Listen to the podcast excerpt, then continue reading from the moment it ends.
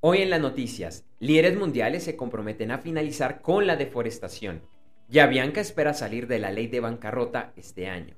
Mi nombre es Andrés J. Gómez y te invito a escuchar los titulares de las principales noticias en el podcast de noticias diarias de Gerentes 360 para el miércoles 3 de noviembre de 2021. Ayer en el marco de la Conferencia de las Naciones Unidas sobre el Cambio Climático COP26, que se desarrolla en Glasgow, Escocia, se dieron varios importantes anuncios. Uno de estos es que 100 países se han comprometido en acabar la deforestación para 2030. Estos países representan el 85% de los bosques del planeta y entre los firmantes se encuentran Brasil, Colombia, Canadá y Rusia. En otros anuncios, Joe Biden, presidente de los Estados Unidos, se comprometió a dar 3 mil millones de dólares por año para ayudar a naciones en desarrollo en su adaptación al cambio climático. Jeff Bezos, fundador de Amazon, dijo que donará 2 mil millones de dólares para restaurar hábitats naturales y transformar los sistemas de alimentación. Y las fundaciones IKEA y Rockefeller anunciaron la creación de una iniciativa que permitirá a gobiernos y personas ricas realizar donaciones para ayudar a la transición energética de naciones pobres y la iniciaron con un aporte de 10 mil millones de dólares. El presidente de Ecuador, Guillermo Lazo, informó que se aumentará el área protegida alrededor de las Islas Galápagos. Y la India, uno de los mayores consumidores de carbón, informó que serán carbono neutros al 2070 y que aumentarán su consumo de energía renovable, llamando al mundo a que done un billón de dólares a países en vías de desarrollo para realizar este cambio. El plan de reestructuración empresarial de Avianca fue aprobado en una corte de bancarrotas de Nueva York. Esto llevó a que la Bolsa de Valores de Colombia suspendiera la acción de la empresa, ya que ahora Avianca pasará a operar desde el Reino Unido y sin estar listada en los mercados accionarios. La aerolínea espera finalizar el proceso de ley de quiebras este año. El gobierno de los Estados Unidos interpuso una demanda para frenar la compra de la editorial Simon ⁇ Schuster por parte de Penguin Random House. El martes Netflix realizó el lanzamiento mundial de su servicio de videojuegos, por ahora solo para dispositivos Android y con 5 juegos disponibles. Facebook dejará de usar este mes su sistema de reconocimiento de rostros. Yahoo anunció que cerrará sus operaciones en China debido a un ambiente de negocios ilegal cada vez más complejo. Ayer martes, los principales mercados accionarios de Asia y Oceanía cerraron con tendencia hacia las pérdidas y América y Europa presentaron una jornada con resultados mixtos.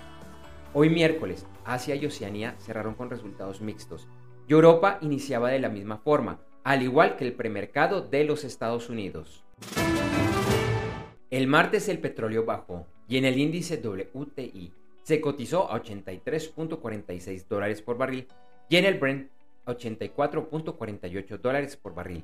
El oro también bajaba y la onza se cotizaba a 1.789 dólares.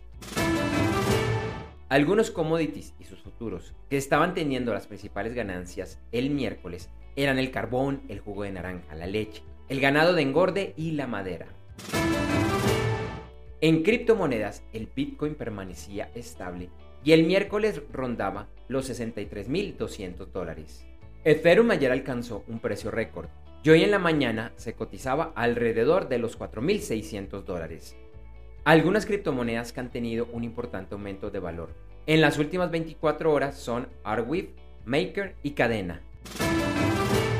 Finalizamos con las principales noticias del mundo de los deportes. Anoche, en el sexto juego de la Serie Mundial de Béisbol, en la Major League Baseball, los Atlanta Braves vencieron 7 carreras a 0 a los Houston Astros y se coronaron como los nuevos campeones, al dejar la serie 4 juegos a 2. Ayer, en el inicio de la cuarta jornada de la fase de grupos de la UEFA Champions League, el Bayern de Múnich y el Juventus ganaron sus partidos y son los primeros equipos clasificados a la fase de octavos de finales. Y en los partidos que se llevarán a cabo hoy, destacamos los encuentros entre Milán versus Porto, Real Madrid frente al Shakhtar Donetsk y Manchester City frente al Brujas. Gracias por escuchar este episodio de Noticias Diarias de Gerentes 360 y te invitamos a que te suscribas en tu directorio favorito de podcast buscándonos como Gerentes 360. También encontrarás este y todos los episodios de Noticias Diarias de Gerentes 360 en nuestra página web www.gerentes360.com. Te recordamos que Noticias Diarias de Gerentes 360 se publica de lunes a viernes en horas de la madrugada de América y es un corto podcast con los titulares de las principales noticias en el mundo para empresarios, emprendedores, gerentes, CEOs y miembros de la alta y la media gerencia para empezar el día bien informado. Además, todos los lunes, martes y el lunes es festivo o feriado en Colombia, vamos en vivo con nuestro programa principal de Gerentes 360 a las 8 de la mañana hora de Colombia, Ecuador, Panamá y Perú. Este programa es un videoblog de unos 35 a 45 minutos de duración donde además de las noticias contamos con entrevistas, invitados, análisis y mucho más. Lo puedes seguir en vivo ingresando a www.gerentes360.com y un par de horas después de finalizar la transmisión en vivo encontrarás la versión de solo audio en los principales directorios de podcast. Feliz día, éxitos en tus negocios y nos vemos o nos escuchamos pronto.